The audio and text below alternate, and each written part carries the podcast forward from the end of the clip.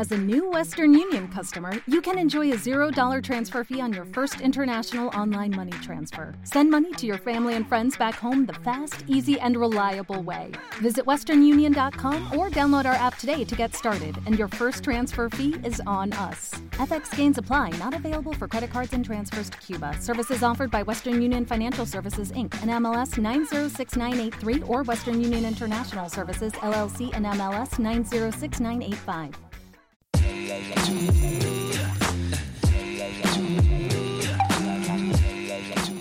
Estás escuchando 360, el podcast de Lewis. Lugar en el que compartimos nuestras ideas para integrar mejor tus estrategias de marketing y comunicación.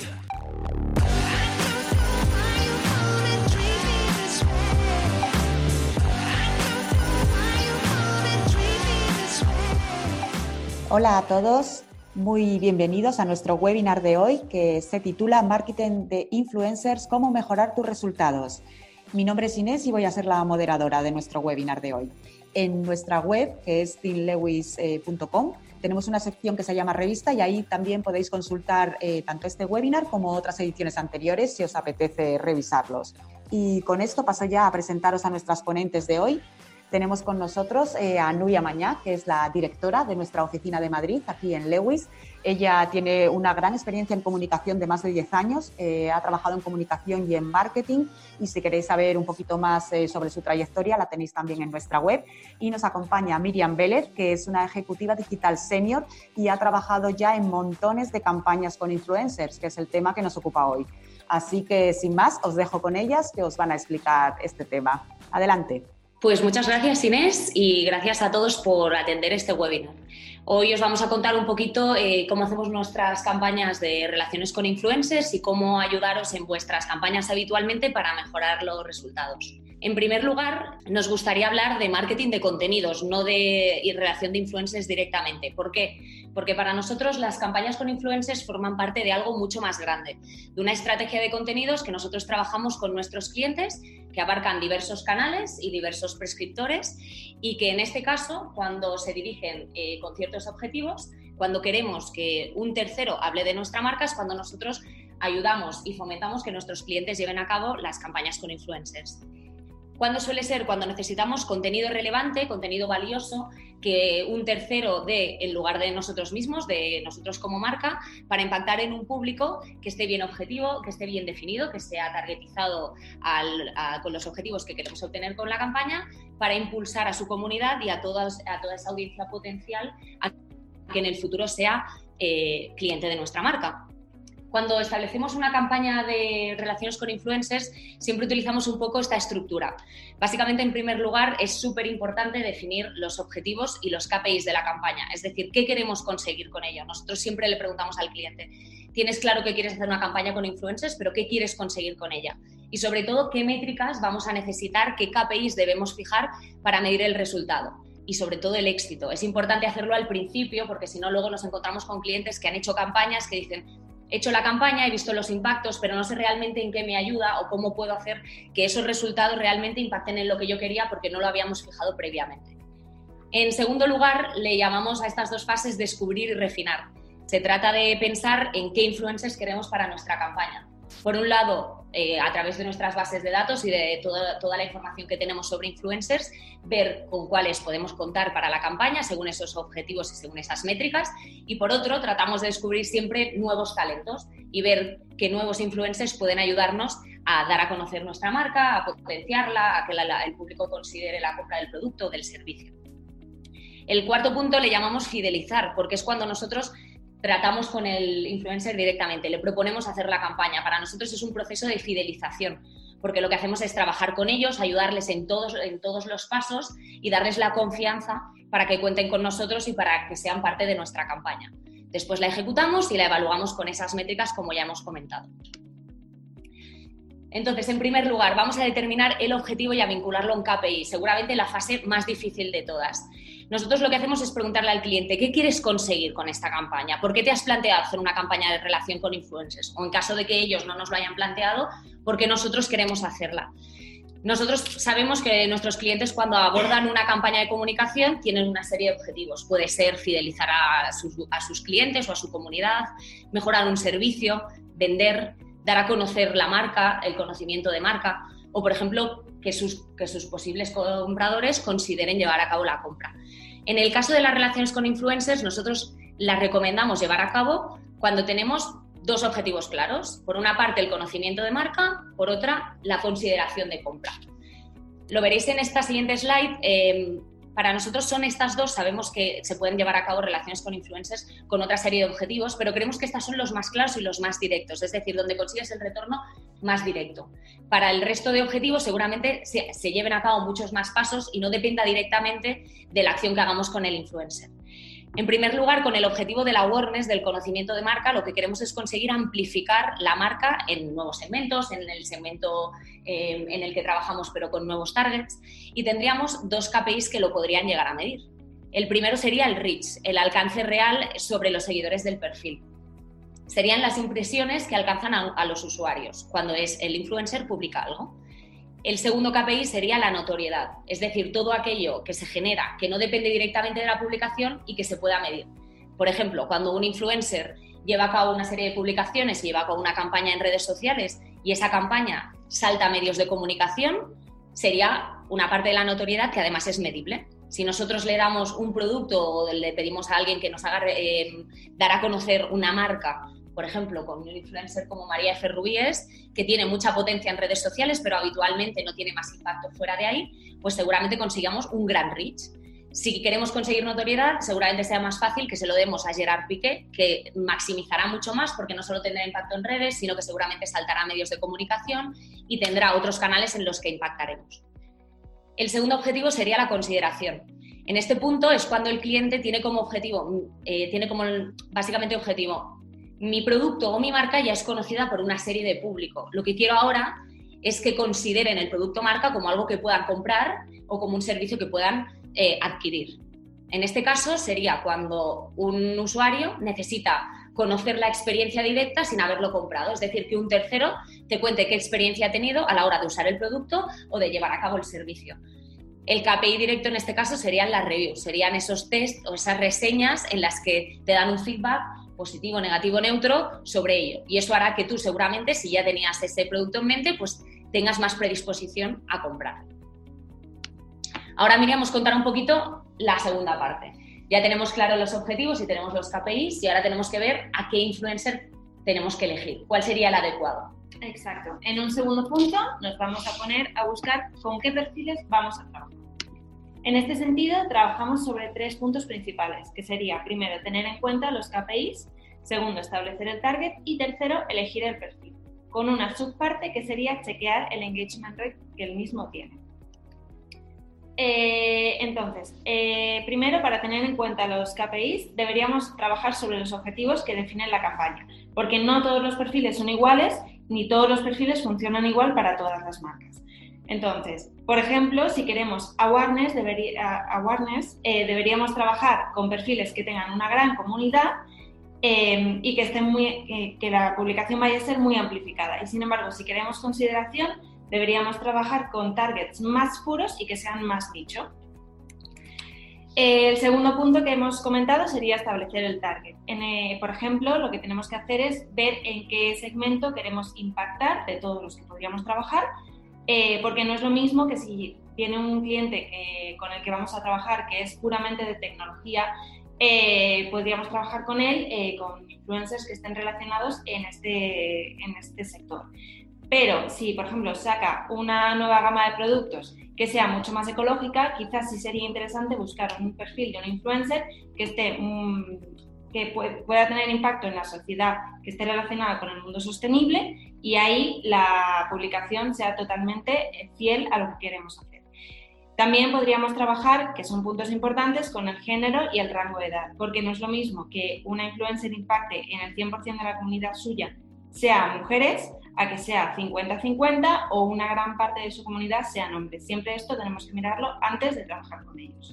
Efectivamente, o sea, en este punto sería interesante si, por ejemplo, tenemos que potenciar un producto que es solo para mujeres, buscar perfiles en los que por lo menos el 80% de su comunidad sean mujeres. No nos interesaría un perfil que nosotros creamos que pueda tener impacto, pero que luego en realidad solo sea seguido por hombres porque transmite esos mensajes que a los hombres les parecen atractivos y por eso les siguen.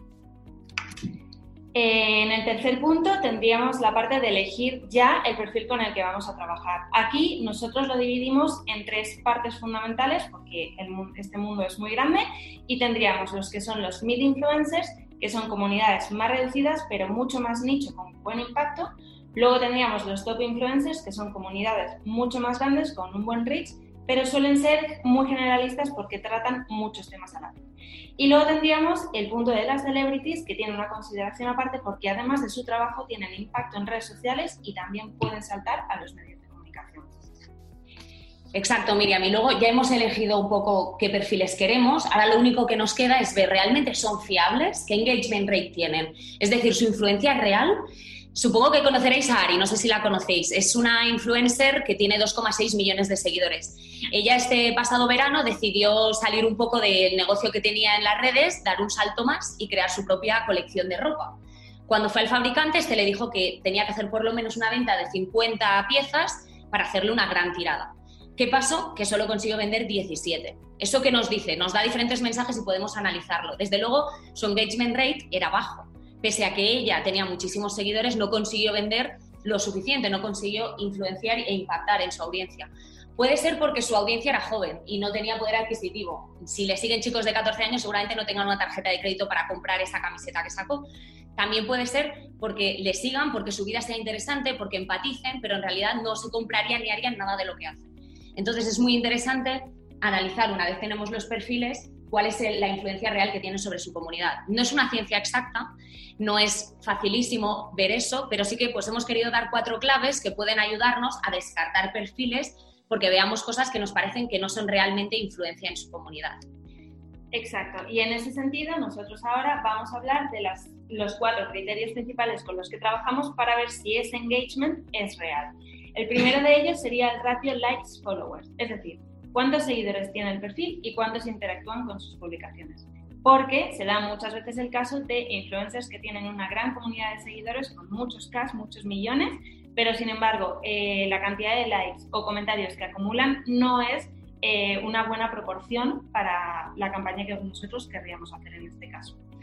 Em, luego, el segundo punto sería la calidad de la interacción. Es decir, los comentarios que recibes son spam, Muchas veces los influencers hacen publicaciones y pueden recibir comentarios buenos, malos, pero incluso que sean de cosas que no están nada relacionadas con la publicación, como son los ejemplos que aquí podéis ver que le comentan cosas como vendo entrada del Arenal, mi novio, el novio es Andreita o sabe qué canción es, cuando no tienen nada, nada que ver con la publicación. Luego, el siguiente punto eh, del que vamos a hablar es el ratio de followers following, es decir, cuántos seguidores tiene y cuántos siguen al perfil en cuestión. Porque hay muchos seguidores, que hay muchos influencers, perdón, que para conseguir seguidores lo que hacen es seguir a otras cuentas para tener ese retorno y así incrementar su comunidad. Pero siempre hay que tener en cuenta que la relación sea mucho menor de los seguidos a los que ellos siguen en este, eh, que siguen en este caso. Exacto, y esto además siempre ha sido algo que ha llevado mucha controversia, ¿no? En Instagram todo el tema de compra de seguidores y demás. Nosotros eh, trabajamos constantemente viendo los cambios que se producen en las redes sociales. Somos conscientes de que en octubre hubo un cambio en la API de Instagram y ese cambio ha hecho que ya no se puedan controlar con bots externos la compra de followers. Pero también somos conscientes de que hay ciertas apps que emiten tokens con un año de vida. Por tanto, para nosotros sigue siendo un criterio importante eh, ver esto y analizarlo, por eso lo hemos querido incluir, porque hasta finales del año que viene puede seguir produciéndose. Así que es algo que tenemos que seguir teniendo en cuenta. Y luego iríamos al último punto de esta parte, que sería el origen de la interacción. ¿De dónde son sus seguidores? Porque cuando un influencer escribe y postea en español, pero sus comentarios son en otro idioma, o tiene una comunidad del más del 20% que viene de otro país, como por ejemplo podría ser Pakistán, es, esto nos tiene que hacer sospechar. Es decir, su comunidad tiene que estar directamente relacionada con la comunidad en la que nosotros queremos impactar y que es nuestro mercado potencial para estas publicaciones. Eh, luego pasaríamos a la parte de cómo contactarles, que también es un punto muy importante cuando ya tenemos el perfil con el que queremos trabajar, la forma que tenemos de hablar con él y relacionarnos. En este punto eh, tenemos dos vías de actuación principalmente. Una es la relación one-to-one que tenemos con el influencer, que puede ser siempre vía email o vía telefónica, como mejor nos venga, y que es mucho más directa, mucho más transparente y mucho más sencilla porque sus reacciones y su feedback siempre van a ser mejores. Y por otro lado tenemos las agencias de representantes, que en este caso ahora mismo pueden ser tanto de influencers como de celebrities en sí, que están mucho más profesionalizadas y bueno, la relación con ellas también es muy directa, pero es verdad que siempre va a ser mucho más exigente. Eh, entonces, una vez que tenemos eh, hecho ya el primer contacto, tenemos que definir el tipo de acción que vamos a trabajar para este proyecto. Entonces, tenemos dos partes. Puede ser que lo hagamos con fee o sin fee. En el caso de ambas opciones, siempre eh, la campaña siempre va a ser nuestra. Nosotros vamos a manejar cómo la vamos a trabajar, los puntos que queremos hacer y cómo va a ser todo. Lo controlamos desde el principio hasta el final. Entonces, en el caso de que fuese con sí que se determinan los KPIs de la campaña, se trabaja con publicaciones específicas, se revisa todo el contenido que se va a compartir en redes sociales y se ayuda o se trabaja junto a los influencers para determinar la estrategia de hashtag y las menciones con las que se van a trabajar. Todo esto siempre recogido en un contrato por ambas partes en el cual se determinan todos los puntos.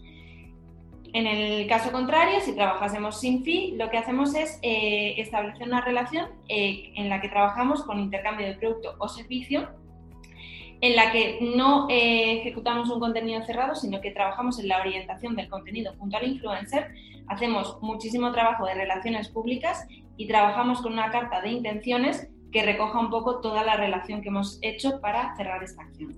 Exacto, en este punto es muy importante que nosotros no perdamos de vista que el dueño de la acción somos nosotros, es la marca. Por eso nosotros cuando trabajamos sin fee en las acciones, trabajamos de la misma manera que con fee. Trabajamos con una carta de intenciones y acompañamos al influencer en todo el proceso, ayudándole, orientándole sobre el contenido. No solo le enviamos el producto, sino que le apoyamos y hacemos que entienda por qué eh, se ha llevado a cabo este servicio o este producto, por qué se ha desarrollado, qué queremos transmitir con él, qué necesidades de la sociedad satisface. De esa manera nunca perdemos el control y no hacemos que el control de la acción sea del influencer, sino que seguimos manteniéndolo nosotros y podemos luego manejar mejor las métricas. Y en otra última parte ya de todo esto tendríamos el trato y el tono que nosotros mantenemos con ellos en todo momento. Es decir, tenemos que ser muy cercanos, muy transparentes, mantener la humanidad, porque al final es persona mm, con persona. Tenemos que mantener una simpatía y una versión informativa en todo momento que les ayude y que les haga saber que vamos a estar con ellos desde el principio hasta el final, en todo lo que necesiten, en todo lo que se les ocurra y en todo lo que les podamos ayudar. Entonces ya hemos fijado los objetivos, los KPIs, hemos decidido con qué influencers vamos a trabajar, les hemos contactado, hemos decidido cerrar una relación con ellos y ahora viene la ejecución y la medición de los resultados. En este punto lo que hacemos es trabajar con ellos en un briefing creativo, les ayudamos a entender absolutamente todo sobre nuestra marca, sobre el producto o el servicio, les ayudamos, como hemos comentado, con copies, con creatividades, en la estrategia de hashtags y cuando tenemos todo claro, lo que hacemos es enviarles ese producto o darles a conocer el servicio para que lo prueben y llega el momento de la experiencia, que es el momento más importante. Ellos llevan a cabo su experiencia y eh, llevan a cabo el contenido que van a publicar respecto a ella. Entonces llegará el momento de la medición. Al principio os hemos hablado de unas métricas, pero queremos detallaros de que hay dos tipos de métricas, las métricas primarias y las métricas secundarias.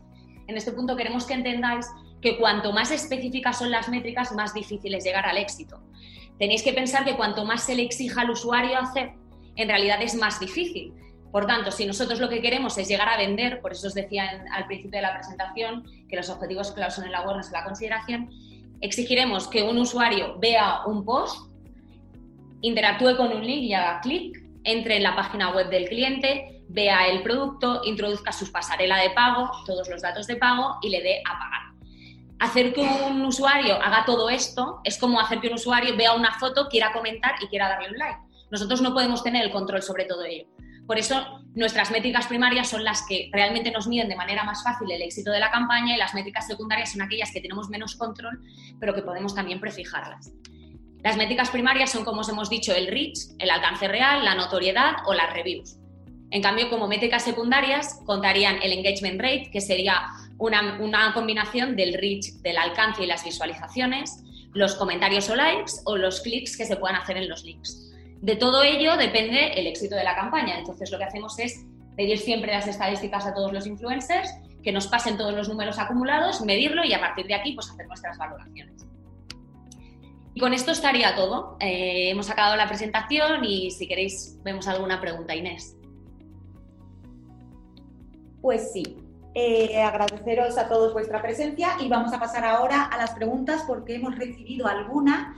Eh, a ver, la primera que tenemos es, ¿cómo? A ver, preguntas tan atentas chicas, ¿cómo se pueden ver en los perfiles de los influencers el origen del país del que provienen sus seguidores? Bueno, en este caso nosotros trabajamos con plataformas como Si Somos, eh, que sí que nos da estadísticas que sí que nos da estadísticas eh, del país o de dónde pueden provenir los seguidores del perfil en cuestión con el que queremos trabajar, pero también se puede utilizar siempre, a ver, el perfil se tiene que buscar la vida, al fin y al cabo, y lo que podemos hacer siempre es, una vez que contactamos con él, es decirle, por favor, queremos hacer esta acción, necesito tener impacto en esta comunidad, necesito que me digas de dónde son tus estadísticas, de dónde son tus seguidores, para ver si nos interesa realmente hacer este trabajo contigo. Efectivamente, este es el punto que hablábamos antes de eh, que nosotros seamos dueños de la acción. Cuando nosotros decidimos una serie de, de perfiles, lo que siempre hacemos es antes de hacer la campaña, les contactamos y les pedimos sus estadísticas. Ahí se pueden ver cosas como el origen de su comunidad, el reach, el engagement de publicaciones anteriores y eso nos da una idea más o menos de las métricas que va a poder tener. Es algo que ellos te ofrecen porque saben que para ellos es un potencial, o sea, para ellos es algo que les beneficia y que gracias a eso puedes contar con ellos para sus comunidades. Aún así, como comenta Miriam, pues utilizamos herramientas como Sisomos u otras pasarelas de pago que nos ofrecen ese tipo de información. Muy bien, pues muchas gracias. Pasamos a la siguiente pregunta. Eh, nos piden, por favor, si pudiéramos volver a revisar rápidamente las métricas principales. ¿Podría ser? Claro. A ver. Básicamente, en cuanto a las métricas primarias, serían el reach, es el alcance real sobre los seguidores del perfil. Es decir, son todas esas impresiones que hacemos en los usuarios. Cuando nosotros queremos hacer una campaña de conocimiento de marca, lo que queremos es maximizar que esa marca se conozca en nuevos públicos o en nuevos segmentos. Entonces, cuando hacemos una campaña de reach, suele ser una campaña en la que se puede mostrar branding, no hace falta que se muestre directamente un producto o un servicio, y nosotros lo que potenciamos mucho es que en el contenido se hable sobre los valores, se hable sobre todo lo demás. El segundo sería notoriedad. La notoriedad es lo que os comentaba, que es todo aquello que no depende directamente del contenido que publique el influencer, sino de la potencia que pueda tener o de lo que haya asociado a la campaña si es una campaña transgresora, seguramente tendrá más notoriedad y saltará no solo de el impacto que pueda tener en ese canal de ese influencer, sino pues que se pueda compartir más en otros canales o que otros usuarios además aporten likes y hagan comentarios sobre canales que no sean directamente el del influencer o como os comentaba que pueda saltar a medios de comunicación. Entonces en ese punto depende de las dos vías, o bien de la potencia que tenga la campaña o bien de la potencia que tenga el influencer. Y el último serían los reviews, que es lo que os decíamos de la consideración de compra. Son aquellas reseñas de productos o de servicios que hacen los influencers sobre cualquier eh, campaña que nosotros queramos hacer y que hace que los usuarios que lo vean em, dirijan más eh, su potencialidad de compra. Muy bien, pues gracias Nuria. Pasamos a la siguiente pregunta. Eh, la pregunta es, ¿qué opináis del cambio de la nueva actualización de Instagram sobre que no aparezcan los likes? Bueno, en este caso yo eh, me posiciono bastante a favor de este nuevo cambio que va a hacer Instagram por, varios puntos diferentes. Primero porque creo que todo se va a regularizar muchísimo más y que vamos a dejar de pagar los fees que estamos pagando a influencers en muchos casos. Eh, en este caso los influencers se van a tener que empezar a buscar la vida porque ya que los likes no van a aparecer y también en un futuro Instagram quiere quitar los cash de los seguidores, lo que tendrán que hacer es no solo nosotros contactarles para que ellos nos den las métricas, sino que en muchos casos tendrán ellos que venir a nosotros diciendo, estas son mis métricas, quiero trabajar contigo, esto es lo que te puedo aportar. Y ahí todo se va a bajar mucho más, se va a normalizar y el trabajo va a ser mucho más real en este caso la gente no dará like porque tú has dado like y comentará porque mi amigo ha comentado, sino que si realmente te gusta la foto, tú darás like y tú tendrás esa impresión sobre, sobre el impacto real de la publicación y serás consumidor real. O sea, no va a ser todo una estadística que ellos se monten y hagan promociones ni nada para tener más impacto. Será todo basado en hechos reales que, de la gente que realmente esté consumiendo. Muy bien, gracias Miriam. Eh, pasamos a otra pregunta más que es, em, nos dicen, habéis hablado del mid influencer. ¿Qué hay de los microinfluencers? ¿Podría ser interesante? Hemos leído que puede ser eh, más rentable incluso que influencers más grandes. pues sí, eso es, Juan Manuel. En realidad, nosotros cuando hemos hablado de mid influencers, es lo que decía Miriam, hemos puesto unos nombres. Si buscas clasificaciones de influencers, seguramente encontrarás 100. O sea, hay micro influencers, medio influencers, grandes influencers, top influencers. Nosotros lo hemos querido dividir en tres por hacer un poco una división. Para nosotros, los mid influencers son todos aquellos que no tienen tan grandes comunidades pero que tienen comunidades mucho más targetizadas. Ahí entrarían los microinfluencers, entrarían influencers medios que no llegan al millón de seguidores, pero que tienen cientos de miles. Normalmente para nosotros en campañas nos sirve muy bien, sobre todo para las campañas de consideración, porque su público está muy enfocado, entonces es un público que seguramente ya conozca el producto y que si ve una review de este producto y le gusta y es positiva, se anime más a consumirlo y mm, nos ayuda mucho cuando hacemos campañas mucho más nicho. Al final, si nosotros somos una empresa que vendemos impresoras, eh, encontraremos seguramente algún influencer que le guste esto, que le siga a la gente, que le gustan las impresoras y será alguien mucho más pequeño, pero seguramente va a ser no solo más rentable, sino mucho más enfocado y luego al final mucho más exitoso. O sea que totalmente de acuerdo. Muy bien, pues bueno, creo que nos queda tiempo ya para una última pregunta. Vamos a hacer la última y tenemos que cerrar. Eh, la última podría ser, eh, ¿qué ocurre si una publicación de un influencer sobre nuestro producto eh, no nos gusta porque no se corresponde con la estrategia que nos habíamos planteado?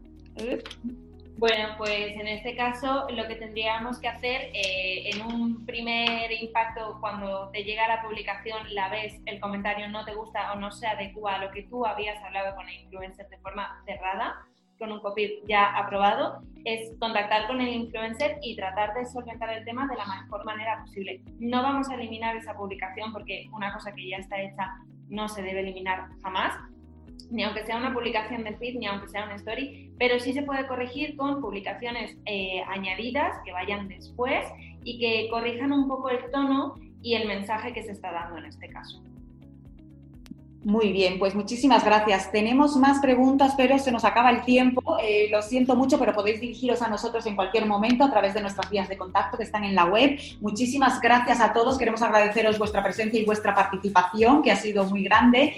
Eh, pues lo dicho, estamos en contacto a través de la web. Os vamos a pasar una encuesta muy, muy chiquitita con un par de preguntas solo para saber si os ha gustado el webinar y cómo podemos mejorar. Y a partir de aquí, pues nada, agradeceros de nuevo la presencia y desearos un feliz jueves a todos. Hasta la próxima edición.